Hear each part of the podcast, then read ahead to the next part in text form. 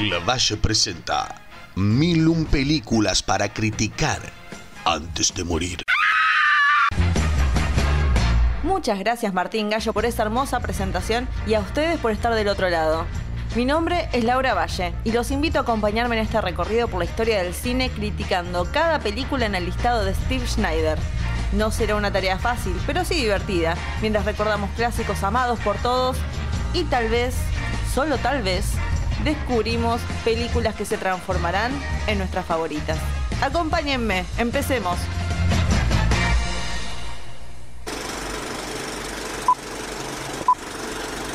I'm just fooling around. Maybe you'd like to play. Oh, no. I'll just watch you. Go ahead. Do I make you nervous? Yes.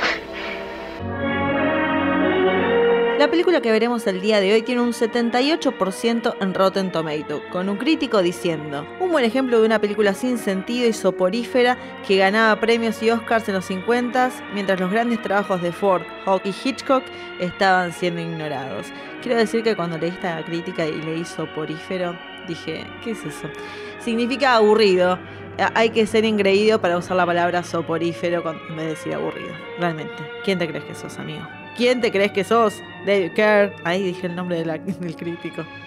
Un joven muchacho quiere hacer una carrera en la fábrica de su tío. Al enamorarse de una hermosa chica de sociedad parece que tiene la vida hecha. Lamentablemente está el problema de que la otra chica con la que sale le dice que está embarazada. Estoy hablando de A Place in the Sun, un lugar en el sol, del año 1951, dirigida por George Stevens, con guion de Michael Wilson, basada en la novela Una tragedia americana de Theodore Dreiser, que también fue adaptada al teatro por Patrick Kearney. ¿Cuántas adaptaciones que tuvo esta novela? La recajeta. con las actuaciones de Montgomery Clift, Elizabeth Taylor y Shelley Winters. Hace añares añares, ¿eh? que quería ver una película como Montgomery Cliff. No solo porque estaba perdidamente enamorada de él, sino también por toda la aura trágica que tuvo su vida.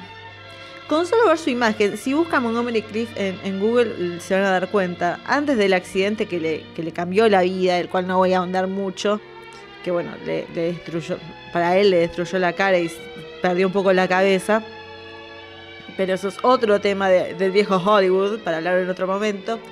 Tenía todo para ser un galán, y era en cierta medida un galán, pero incluso siendo un galán y con todo a su favor, podés ver en su cara que, no era un de todo feliz, era como un galán emo, un galán triste. Y esto aporta mucho a la película, eh, la cara emo de Montgomery Clift.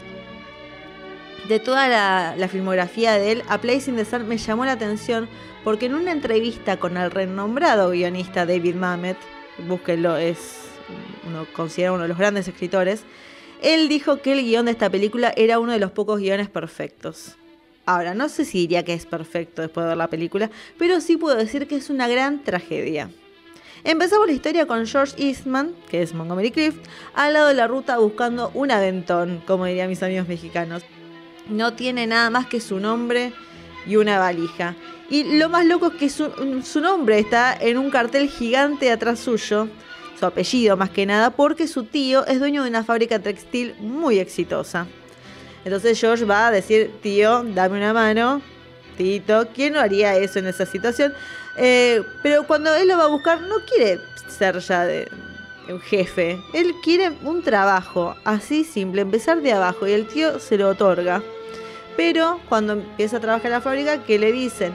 No te involucres con ninguna compañera empleada, por lo que ya sabemos que es lo primero que va a hacer. Y todo tiene un tinte muy romántico, eh, aunque él admire a distancia a Angela Vickers, que es una amiga de la familia, interpretada por Elizabeth Taylor, que obviamente es Elizabeth Taylor, joven, o sea, es hermosa, entonces él se enamora obviamente de ella, aunque está con Shelley Winters, con el personaje de Shelley Winters. Cuando finalmente parece que se le va a dar con esta chica de sociedad tan importante, que ella parece estar realmente enganchada con él, em, el único problema que parece que va a tener es separarse de su novia Alice, con la que, bueno, la compañía de trabajo con la que estaba empezando esta relación. Pero claro, cuando todo empieza a salir bien y George lo único que tiene que hacer es separarse de su novia, esta le dice, ah, estoy embarazada. Realmente me pareció fascinante que se tratara eh, la opción del aborto en una película de los 50, con todo lo negativo, porque una de las peores escenas, creo que la escena que, va a quedar pendiente en mí, bueno, en realidad es una escena que se destaca, es ver a Shelley Winters eh, tratando de explicarle a un médico sola, porque encima la manda sola al médico, que quiere abortar y ser juzgada por eso. Es una escena que, dura su tiempo y cómo el médico eh, la juzga y le trata de cambiar la opinión. Eh, lo peor es que, bueno, no distan mucho de, lo que pasa hoy en día. Realmente es increíble. Y también es increíble que o Cliff es muy buen actor o yo soy una mierda de persona. Porque con una novia embarazada y queriendo irse de vacaciones con otra chica, eh, yo realmente quería que a George le fuera bien. Quería, tipo, me molestaba la presencia de, Alice, pobre, después de ver esa escena encima con el médico, como que te da pena, pero al mismo tiempo decía, por favor, desaparece del planeta y déjalo ser feliz, que está tan cerca de conseguirlo. Y por, más que nada porque uno dice, por esa fucking noche que la tenías que poner y tu vida sería completamente diferente, pero no desde el punto de vista de ay por conveniencia. Él realmente, lo digo de vuelta, él realmente está enamorado y eso te da más bronca. Eh, ya me estoy adelantando datos de color, pero Montgomery Cliff decía que Shelley Winters había interpretado mal el papel porque eh, el personaje de Alice justamente te causa malestar. Yo creo que es perfecta la actuación y cómo se, se hizo el approach al personaje, porque creo que lo que uno tiene que sentir en la película es ganas de que desaparezca la mujer embarazada y sentirse mal después diciendo qué tipo de persona soy que quiero que esta pobre chica eh, desaparezca, cuando en realidad es, no hizo nada malo. Bueno, volviendo al tema. Eh, vemos que, en George algo se empieza a maquinar cuando se, fue, se va de vacaciones con Elizabeth Taylor, de, de cómo rebuscársela para solucionar la situación en un acto de desesperación y ya nos damos cuenta de que obviamente todo va a salir mal y las decisiones que va a tomar van a estar todas equivocadas. Lo que más me gustó de la película es esta idea de no reconocer lo que somos capaces de hacer y también negar nuestra propia identidad y cómo nos vemos a nosotros mismos. Más que nada decir, eh, yo no hice esto, pero finalmente tener que confrontar la situación de decir, bueno, pero después hice esta otra cosa, así que en cierta medida sí, yo soy esto. Eh, no quiero andar mucho en spoilers, pero cuando la vean van a entender. Es realmente una tragedia donde parecen que las cartas ya están echadas, que eso es realmente una tragedia, tragedia griega se podría decir. Y el éxito está tan cerca para verlo, pero no lo suficiente para tocarlo. Datos de color. Esta fue la última película de Anne Revere hasta el año 1970.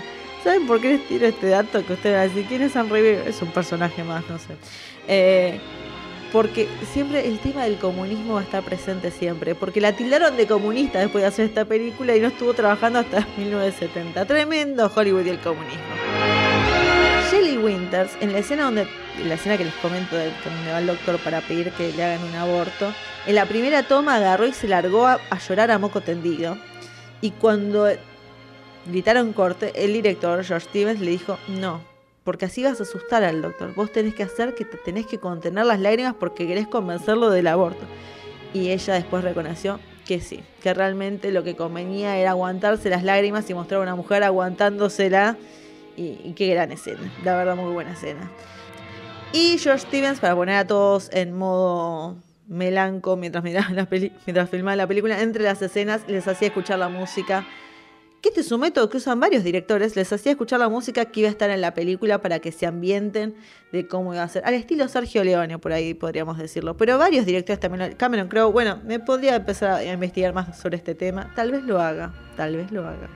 Películas para recomendar. Hay cosas que están pasando cuando uno ve este tipo de películas. Es empezar a decir, no, pero esto es, esto es como la otra película que vi yo esta es la película.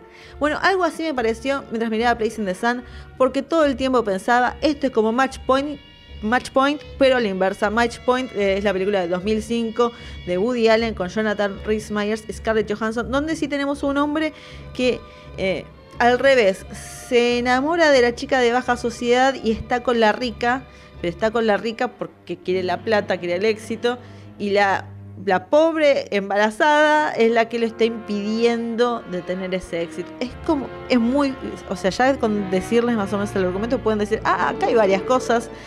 Eh, yo diría que Match Point es la versión cínica de, de A Place in the Sun. Eh, que, así para redondearla, hermoso.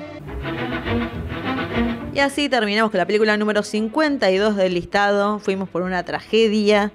Esperemos eh, recuperar el buen humor porque nos quedan 949 películas para seguir adelante. Así que vayan a ver eh, A Place in the Sun, después vean Match Point y después vuelvan porque tenemos que seguir. Nos veremos y será hasta la próxima película.